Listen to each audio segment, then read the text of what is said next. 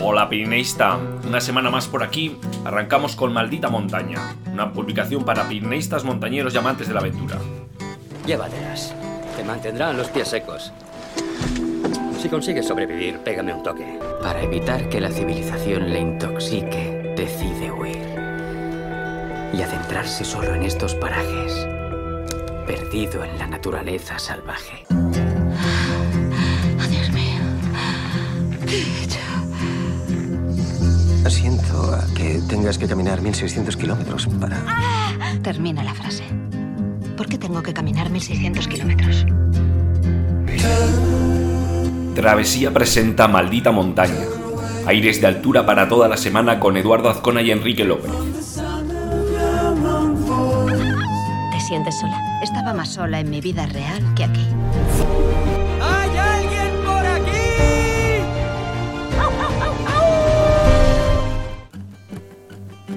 Estaba hace un rato hablando con Sergi Vázquez, uno de los protagonistas de la primera historia que os traíamos esta semana en el boletín. Junto con Albert y con Xavi realizaron un reto que venían trabajando en el último año, que no es otro que la travesía de los 3000 el Aneto, el Perdiguero y el Poset en un día. ¿Qué os parece?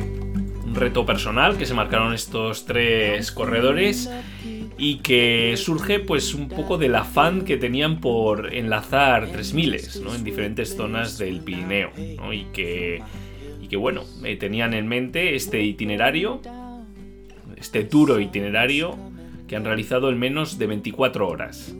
Eh, creo que es una historia que va a inspirar a muchos de los que estáis al otro lado ahí escuchando.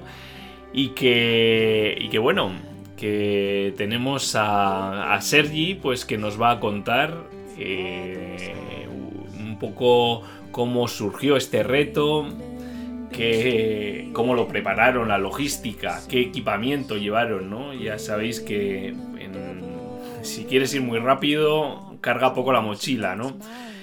Y luego, pues bueno, ¿cómo fue el día? ¿no? ¿Cómo fue el día? Y, y tuvo altos, según me contaba, tuvo altos y bajos. eh, realmente hubo momentos muy duros, ¿no? Y que con el apoyo de la gente que en el recorrido pues les estaba apoyando, eh, pues consiguieron finalizar, ¿no? De Benasque a Benasque, pues recorriendo las cimas de estos tres grandes colosos. Bueno, para todo el que quiera saber el por, los pormenores de, de esta hazaña, pues en travesiapirenaica.com tenemos un artículo que hemos realizado con, con la ayuda de los protagonistas en la que pues transmiten sus experiencias y, y bueno, cómo fue el día, el día del, del reto. Y bueno, he hablado con, con Sergi largo y tendido de cómo surge el reto, cómo, cómo fue la preparación. Él me comenta que, surge en septiembre de 2020. ¿No, Sergi? Bueno, pues el reto Aneto Perdiguero Poset surge en septiembre del 2020. Eh, la verdad que nosotros ya habíamos hecho algunas etapas de enlazar 3000 eh, así con etapas largas, con largos desniveles. Y entonces se nos ocurrió la idea, eh, concretamente a Pica, de, hacer esta ruta, ¿no? De, como nos gustaba tanto el Valle de Benasque, pues enlazar los tres 3000 más emblemáticos del valle eh, en una misma jornada en menos de 24 horas. Entonces con Pica lo hablamos y decidimos arrancar este reto. Teníamos meses por delante para prepararlo y nos faltaba algún compañero y entonces fue cuando nos pusimos en contacto con Xavi, que ya habíamos visto que él también había hecho eh, etapas largas en Pirineos, que también había encadenado jornadas largas con muchos 3000 y, y vimos que, que, bueno, pues que compartía un poco con nosotros esta pasión y entonces se lo propusimos y aceptó encantado. Y esto fue en septiembre y, bueno, el, en, el mismo septiembre ya empezó la preparación. A lo largo de estos 9-10 meses hemos hecho algunos entrenos largos. eh, al final la clave ha sido ir acumulando, ir acumulando desnivel, ir acumulando kilómetros.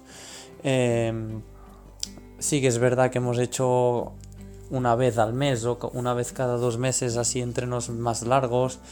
En diferentes zonas de, montaña, tiradas de 70, 80 kilómetros con desniveles de 4.000 o 5.000 metros positivos y eso pues eh, todo ha sido ir sumando y al final eh, pues llegar preparados a, a un reto así. La verdad que hemos tocado terrenos técnicos, terrenos con nieve, entrenos en altura, entrenos eh, trabajando pues lo que es más la parte psicológica, mucho del coco, de subir y bajar tres veces la misma montaña, mm, adaptarnos un poco a lo que nos íbamos a encontrar, sobre todo siempre pensando en, en lo que nos encontraríamos en el recorrido de Aneto, Perdigra y Poset. Bueno, y haces mención, ¿no? A esa parte de, de preparación, ¿no? De que, claro, ahí está el, el día, el día que, que digamos que vas a afrontar el reto, pero luego hay un largo desierto de preparación, de, bueno, también con altos y bajos, ¿no? Como el mismo día del- de la ruta, entiendo, ¿no? Y que, que, bueno, es, yo creo todo el, todo el proceso una, superación de uno mismo, ¿no? Eh, qué, importantes son estos retos personales, ¿no? Eh, quiero lanzar esta reflexión, ¿no? Qué, qué importante es que, que no importa la, la envergadura, ¿no? Bueno, eh, estaréis muchos de los oyentes escuchando a Sergi y bueno, podéis pensar que, que- un reto de tal calibre pues se nos escapa, ¿no? A, a la mayoría, pero bueno, eh, al final cada uno tiene su propio reto, ¿no? El que se ponga, ¿no? Y, eso es lo bonito de todo esto, ¿no? Que puede ser una ruta de alpinismo, puede ser una circular, puede ser la Transpirenaica, un itinerario entre 3000 y bueno, y creo que, que lo, bonito, vuelvo a repetir, es que cada uno tiene que superarse a uno mismo, ¿no? Y, bueno, eh, ahí está el, proceso, ¿no? Como decía Sergi, eh, desde, ese eh, septiembre del 2020, ¿no? Con esos entrenos largos y que culmente, pues al final en el objetivo. Bueno, y en la logística, ¿no? Que esta es un poco la, la pregunta que suele repetirse, ¿no? Bueno, ¿y cómo lo preparasteis? ¿Cómo lo planificasteis? Eh, ¿Qué equipo llevasteis? ¿No? Pues por eso hemos lanzado la pregunta a Sergi, ¿no? A ver, ¿cómo se, cómo se prepara a nivel logístico un reto de este calibre? ¿Qué llevasteis, no? ¿Qué, equipamiento llevasteis? el equipamiento que hemos utilizado para Neto Perdiguero Posets y bueno, y en general para todos los entrenos siempre ha sido el mínimo necesario. Es decir, teniendo en cuenta de las condiciones del terreno y temperatura que nos encontraríamos, pues a partir de ahí eh, llevar lo mínimo pero lo indispensable para no tener ningún problema ni ningún, ni ningún contratiempo. Los entrenos nos ha venido bien para ir mm, perfilando estos detalles, para ir viendo qué material nos iba mejor, nos iba peor. Al final la idea era ir con el menor peso posible, pero siempre con lo necesario para una ruta de estas características. Hemos utilizado mini grampones de trail para el glaciar de la Neto. Eh, hemos utilizado frontales que en el primer habituallamiento ya dejamos. Hemos utilizado también chaquetas cortavientos porque sabíamos que en el aneto a las 4 y media de la mañana haría bastante frío. Al final el material pues lo necesario pero mm, sin llevar exceso peso. Toda la comida la repartíamos a lo largo del recorrido en los habituallamientos y eso también nos hacía pues ir más ligeros. El agua sabíamos que encontraríamos en diferentes puntos y eso también nos daba la tranquilidad de saber que podríamos ir recargando constantemente. Mm, y poco más, tampoco llevamos mucho, bastones que los llevábamos puestos todo el rato. Y, y eso, las mochilas al final eran de 5 y 12 litros, así que, y la verdad que iban casi vacías. Dentro solo llevábamos los mini grampones, una térmica por si hacía más frío de lo esperado, unas mallas largas por si acaso, que al final solo las llevamos en aneto, una vez se hizo de día las dejamos, y unos guantes por si acaso hacía frío, y un impermeable, porque además daban se pronosticaban lluvias de tarde, posibles lluvias y entonces el impermeable lo subimos y al final no lo necesitamos, pero bueno, mm, prendas que pesan poco y que te pueden sacar de un apuro. Sí, la verdad que, que, bueno, la evolución de los materiales en el equipo, pues en los últimos años ha sido bestial y bueno, permite hacer, hacer cosas como la que habéis hecho, ¿no? Llevando muy, muy, poco, muy poco peso, ¿no? Y, y afrontar retos de, de, este tipo, ¿no? Y, y bueno, Sergi, yo creo que nos tienes que hablar ya de, del día, el día en el que partisteis de Benasque y, ¿Y cómo transcurrió ese día? Fue la semana del mismo reto, fueron puros nervios. Por el grupo de que teníamos los tres constantemente nos íbamos preguntando cómo estábamos, que teníamos muchas ganas de que llegara el momento. Eran más nervios porque todo saliera bien, para que la gente que viniera estuviese a gusto, que todo lo que teníamos preparado saliera bien, que por el reto en sí. Al final eh, el entreno estaba hecho, um, sabíamos que podríamos acabarlo o no podríamos acabarlo, pero los nervios eran más por porque todo saliera bien, hiciera buen día, la gente estuviese a gusto, la gente de los avituallamientos estuviera bien y más los nervios por eso. Los, día, los nervios, eso sí, desaparecieron a la que empezamos a correr. Eh, ya nos vimos los tres solos en medio de la oscuridad corriendo con nuestros frontales y a partir de ahí ya mmm, salimos y todos los nervios se quedaron fuera. Sabíamos que íbamos preparados, sabíamos lo que nos, nos íbamos a encontrar en, a lo largo del día y, y bueno, y entre los tres pues nos dimos el apoyo y la tranquilidad de, bueno, pues tirar para adelante y demás. Eh, la gente que vino nos ayudó muchísimo a acabar el reto.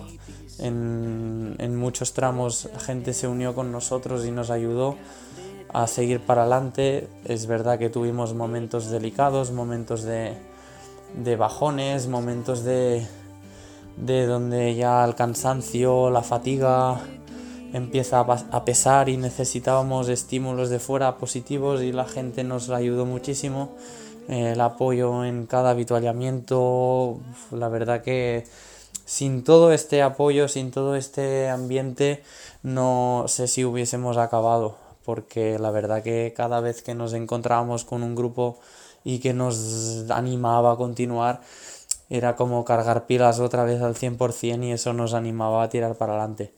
Sí que es verdad que en un reto así pues es como una montaña rusa, ¿no? Sabes que vas a tener momentos buenos, momentos malos y al final es eso, aprender a tirar para adelante en estos momentos malos y, y nunca pensando en lo que te queda, siempre pensando en lo que estamos en el momento en el que estamos y, y ir disfrutando de, de cada momento.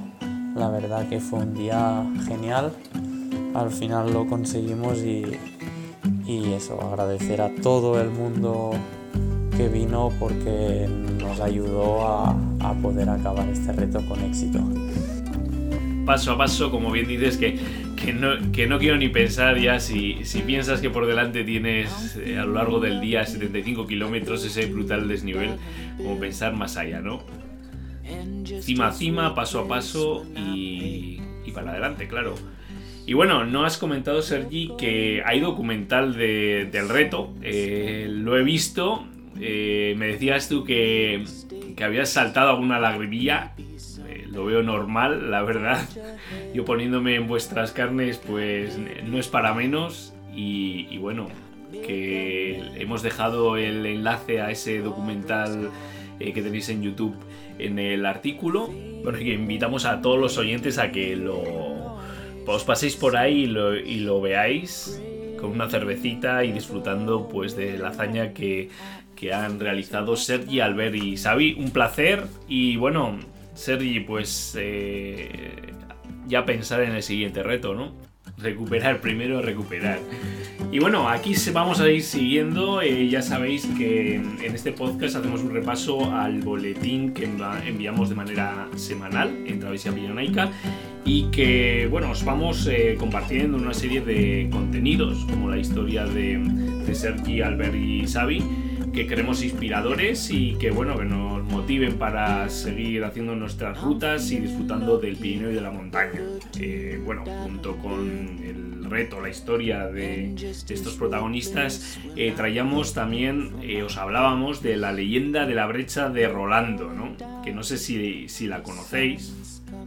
Bueno, la, la excursión a la brecha ya es una de las clásicas de Ordesa y del Pirineo y tiene una leyenda Roland, el sobrino de Carlomagno, estaba perseguido por un enorme ejército. Y en este punto lanzó su espada, Durandarte, no contra la montaña, porque no quería, no quería que, la, que se quedaran con ella.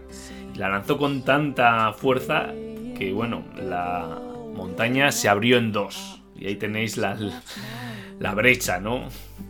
Fruto de esta leyenda, ¿no? Como nos cuentan. Y bueno, teníamos también, nos hablábamos también sin salir de Ordesa y Monteperdido eh, de una ruta, eh, la Faja de las Flores, eh, una ruta colgada en el abismo, ¿no? que es uno de los recorridos clásicos de, Ordesa y que, bueno, ofrece un increíble mirador del valle, ¿no? los visitantes pues, pues pueden ver una panorámica de, para los amantes tanto de lo natural como de lo geológico, ¿no? Del parque, ¿no? Esta ruta eh, es difícil, o sea, no es para, para todo montañero, eh, ya que, bueno, pues eh, tendremos que superar las clavijas, unas clavijas al inicio y fin de, la faja, y el, el, recorrido supera los mil metros de desnivel. Entonces, bueno, es espectacular esta ruta, pero no es para todo, todo el público, ¿no?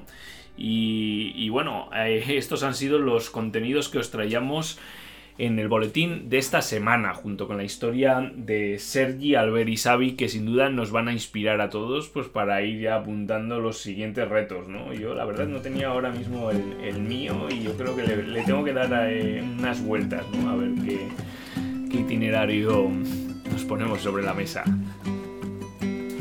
como sabéis, eh, llegados a este punto, eh, tenemos una sección eh, que hemos llamado Buscamos este lugar. Ya sabéis que cada semana buscamos un lugar de los Pirineos, os ofrecemos una fotografía y os damos unas pistas y os lanzamos la pregunta, ¿qué lugar es este? En esta ocasión es la foto de una montaña, de bueno, a primera vista parece que, mm, que, no es del todo abrupta, con unas eh, algo de nieve, ¿no?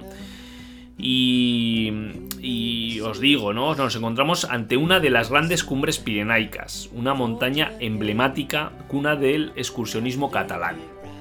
Y las pistas, ahí van, ¿no? Aunque no está claro dónde empieza y dónde termina el Pirineo Oriental, más allá de la Cerdaña, no hay duda, nos encontramos en los Pirineos Orientales, ya podéis ubicar eh, la montaña. Y luego que no se engañe la forma desgastada y amable de su cumbre, como os decía yo cuando describía la fotografía. El significado de su nombre, montaña mala, se debe al duro clima y a los fuertes vientos que azotan la zona, el temido torf. Y ya finalizamos con una tercera pista. No encontraréis una cima más alta de aquí al Mediterráneo. Bueno, la tenéis ubicada.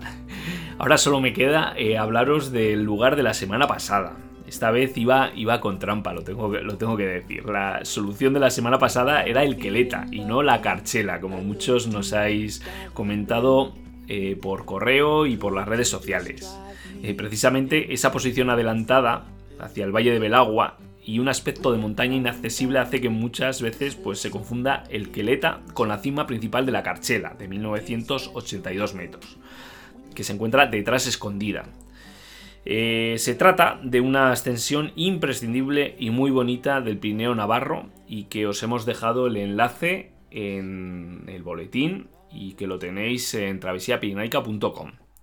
La ascensión a la Carchela desde Arraco en el Valle de Belagua y desde la que podéis disfrutar de esta zona del Pirineo Navarro. Bueno, y ahora llegamos a la última sección del podcast, eh, las noticias e historias más destacadas de la semana. Como sabéis, eh, hacemos una selección, digamos, de autor de eh, qué noticias son imprescindibles para un montañero pirineísta amante de la montaña de aventura y de los viajes. Y bueno, hacemos un popurrí, ¿no? De, que nos gusta, de, historias y noticias eh, destacadas imprescindibles. En este caso, eh, en este, esta semana arrancábamos con algo que ya habíamos comentado anteriormente. En el trail running, el salto del asfalto a la montaña cada vez se está haciendo más rápido, nunca mejor dicho.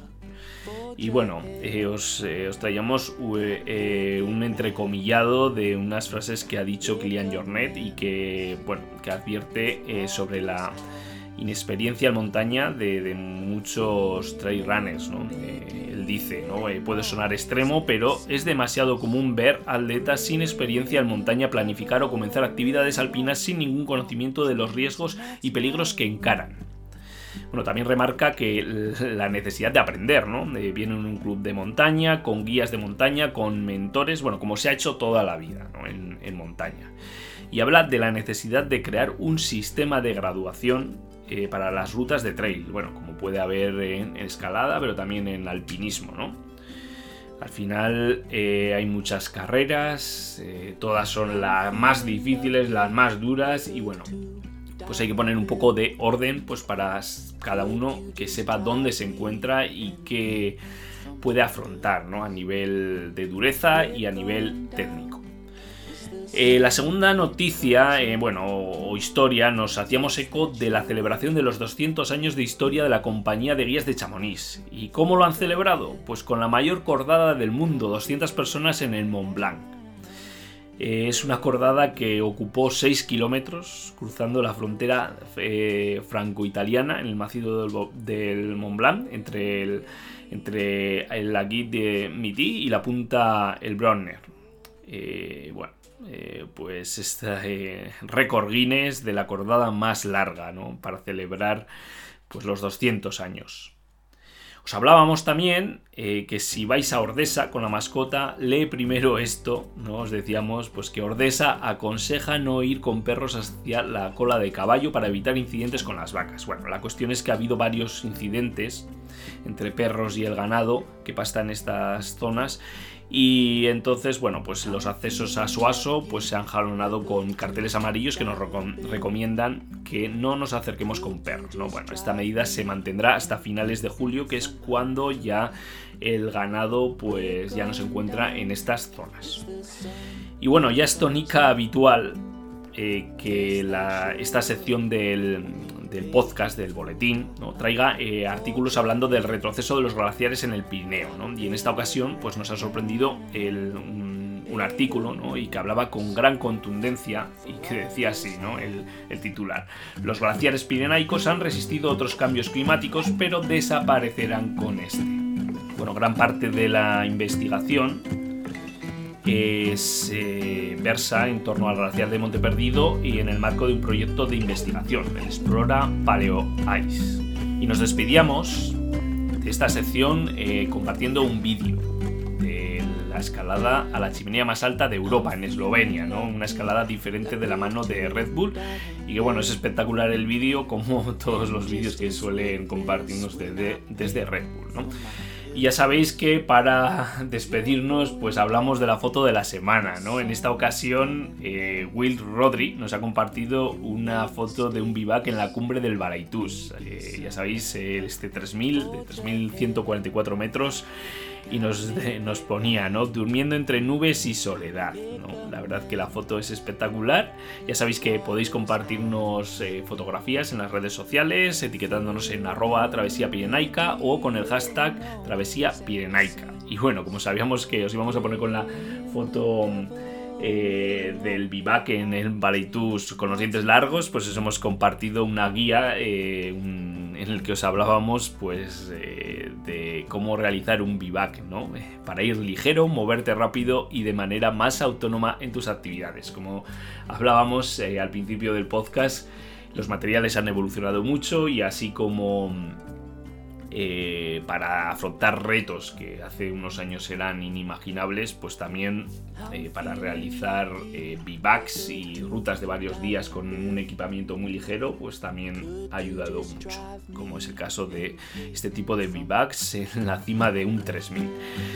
Y bueno, yo con con esto ya me despido. Eh, os quería decir que, que bueno, comentaba en el boletín, ¿no? Que, pedir disculpas a todos aquellos que nos habéis enviado emails y no os hemos respondido. El otro día entraba en, el, en la carpeta de spam del, del servidor y me encontraba muchos correos que no teníamos ni idea que, que estaban ahí, ¿no? Y bueno, poco a poco os iremos respondiendo. Muchas gracias a todos vosotros por ese apoyo y por, por esos correos. Y bueno, ya sabéis que ahí nos tenéis en info.travesiapinaica.com y en las redes sociales. Mandarnos algún audio, venga. Os dejo aquí el, el teléfono, nos lo podéis enviar al WhatsApp 687 21 21 13. Y sin más, me despido. Y bueno, echar ya un ojo a ver cuál es vuestro próximo reto. Venga, abrazos familia. Y como decía Jack Kerouac, porque al final no recordarás el tiempo que permaneciste en la oficina o arreglando tu casa, ve y escala esa maldita montaña.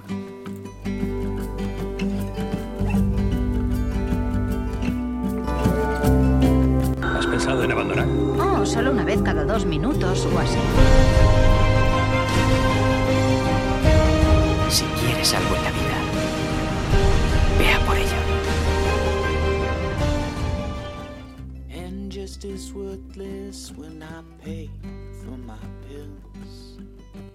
You're going down, the sun's coming up.